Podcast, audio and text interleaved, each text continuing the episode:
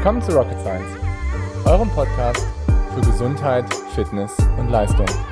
Mein Name ist Dr. Golo Röcken, ich bin Arzt und Coach.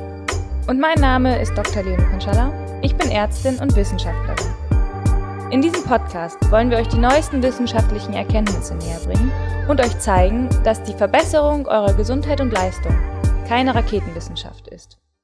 Kann es sein, dass du dein Low-Intensity-Training falsch machst? Low-Intensity-Training ist ein unglaublich wichtiger, guter Stimulus für deinen Körper. Und viele von euch haben mich gefragt, wie ich denn mein Low-Intensity-Training strukturiere, wie ich das aufbauen würde und ob Low-Intensity-Training auch zu low sein kann. Mein Name ist Dr. Golo Röcken, ich bin Arzt, Sportwissenschaftler und Coach und Low-Intensity-Training ist ein Werkzeug, was super, super wichtig ist. Einerseits für deine Leistungsfähigkeit, um einen sehr großen Motor aufzubauen. Andererseits aber auch, um langfristig gesund zu bleiben. Wenn ich mir jetzt irgendwie so den normalen Trainingsalltag angucke von vielen Athleten, dann fall, fällt mir häufig auf und dann fällt auch vielen von meinen Kollegen oft auf, dass viele Athleten deutlich zu intensiv trainieren. Das heißt, sie machen ihr Low-Intensity-Training nicht richtig low. Das führt ganz häufig dazu, dass einfach Trainingsanpassungen nicht stattfinden. Du musst dir das so vorstellen, dass du natürlich auch ähm, als Athlet und auch als Coach möchtest du einen gewissen Trainingsstimulus reinwerfen und dann soll dieser Stimulus verarbeitet werden, der so sehr spezifisch ist und dann soll ein bestimmter Effekt dabei rauskommen. Wenn und Trainingsintensität ist etwas, was genau diesen Effekt triggert. Und wenn ich jetzt sage, ich mache Low-Intensity-Training, dann möchte ich auch die Anpassungen von einem Low-Intensity-Training wie verbesserte Fettoxidation, Ökonomisierung des gesamten Systems, ähm, Auswirkungen auf die V2 Max, das sind so Sachen, die möchte ich mit diesem Low-Intensity-Training erreichen. Und wenn letztendlich nach total falschen Trainingsintensität trainiert wird, die nicht richtig low ist, die nicht wirklich medium ist, dann finden diese Trainingsanpassungen nicht statt. Das heißt, dann wirst du nicht besser, sondern dann wirst du schlechter. Wir erleben sehr, sehr häufig, dass eben gerade die Sessions, die low gemacht werden sollen, dass die eben so ein bisschen nach oben verschoben werden, dass man eher so ein bisschen ein Medium-Intensity-Training macht. Und dann ist es eher wie so eine Blackbox, dass du einfach nicht genau weißt als Coach, was kommt dabei dann nachher hinten wirklich raus. Wie ich das Ganze strukturiere, dieses Low-Intensity-Training, ist prinzipiell, ich habe zwei Zonen, die ich da abrufe. Also ich sage nicht nur, dass ich eine Low-Intensity-Zone habe, weil ich das nicht wirklich stichgenau finde.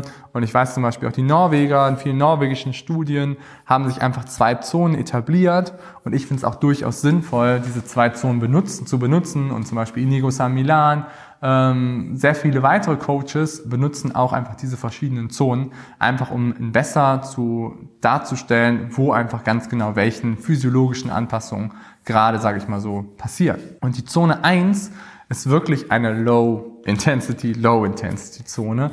Das ist klassischerweise so bei mir irgendwie im Bereich so von 50% der V2 Max oder auch 50% der Herzfrequenzreserve. Herzfrequenzreserve ist ein Tool, was ich dafür gerade sehr, sehr gerne benutze. Ähm, stellt einfach nochmal so ein bisschen genauer die Herzfrequenz dar. Ist ein bisschen anderes Tool als die maximale Herzfrequenz. Ähm, bei der Herzfrequenzreserve nimmt man die maximale Herzfrequenz minus der Ruheherzfrequenz, hat dann einfach so eine gewisse Range. Und diese Range, zum Beispiel irgendwie 130, ähm, multipliziert man dann eben mit dem Faktor 0,8, wenn man 80 Prozent haben will und addiert dann am Ende wieder die Ruheherzfrequenz da drauf, so dass man dann hätte 80 Prozent der ähm, Herzfrequenzreserve. Ich weiß jetzt gar nicht in dem Fall, was das wäre. Ich glaube, es wäre irgendwie so 144, 145 Schläge. Korrigiert mich, wenn das falsch ist. Auf jeden Fall habt ihr prinzipiell, sage ich mal, geht diese Zone 1 los bei 50 Prozent der Herzfrequenzreserve und geht dann so bis 60, 65 Prozent der Herzfrequenzreserve. Und dann kommen wir so in den moderateren Bereich der Low-Intensity-Sache, was dann so meine Zone 2 ist, beziehungsweise nicht meine, sondern eben auch, was sich in vielen Studien, sage ich mal, benutzt wird.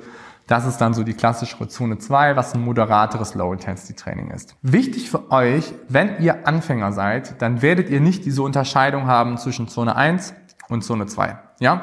Also wenn du ein Anfänger bist oder vielleicht auch noch nicht ganz so fortgeschritten, dann ist es total in Ordnung, wenn du sagst, ich strukturiere mein Training nur nach Low Intensity, Medium Intensity und High Intensity Training. Wenn du aber fortgeschrittener bist, würde ich dir definitiv empfehlen, unterscheide zwischen Zone 1 und Zone 2. Und ich würde sagen, ich empfehle eigentlich immer so, und das baue ich so mit meinen Athleten ein, dass ich ungefähr so roundabout, ich sage jetzt mal nicht so genau meine Zahlen, ähm, aber eigentlich sage ich immer so ungefähr 50-50, Zone 1, Zone 2 bei ambitionierten Amateuren. Je fortgeschrittener du bist und je mehr Trainingsvolumen du hast, desto mehr verschiebt sich das Ganze auch Richtung Zone 1.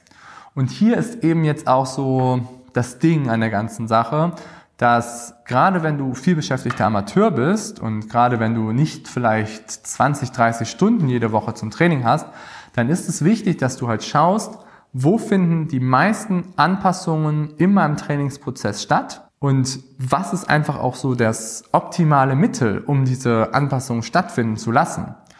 Und was ist letztendlich die Zone, die ganz explizit diese Anpassungen triggert. Und da finde ich, ist die Zone 2 deutlich effektiver als die Zone 1. Ne? Also da viele von euch haben mich gefragt, ob man auch Low-Intensity-Training zu low machen kann. Und ja, definitiv. Also wenn man ein Low-Intensity-Training unter 50 Prozent der Herzfrequenzreserve macht, was die wenigsten von euch machen werden, dann wird das zu low sein. Ja, aber es kann auch sein, dass euer Training vielleicht nicht ganz so effektiv ist, weil ihr relativ viel in Zone 1 seid und weniger so in Zone 2.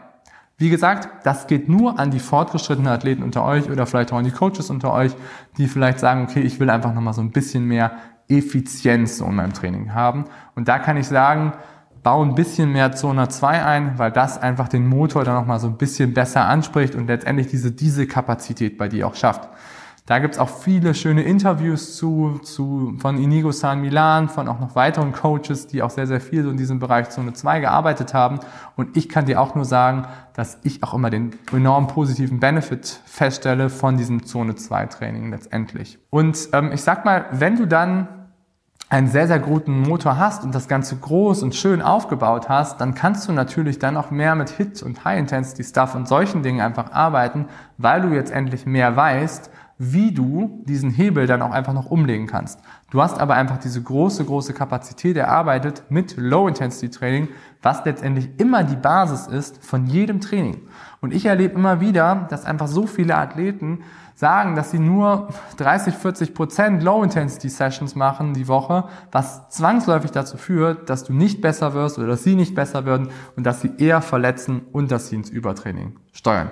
Deswegen, Leute, tut euch einen Gefallen und achtet wirklich auf euer Low-Intensity-Training, baut das gut ein und ich hoffe, euch hat das Video gefallen. Wenn euch das Video gefallen hat, würde ich mich sehr freuen, wenn ihr den Channel abonniert. Da, empfind, äh, da empfängt ihr einfach noch mehr Informationen auch zu Gesundheit, zu Leistungsfähigkeit, wie ihr euer Training nach vorne bringt. Und wenn ihr euch das Video gefallen hat, würde ich mich freuen, wenn ihr einen Daumen oben da lasst. Macht's gut, bis dann.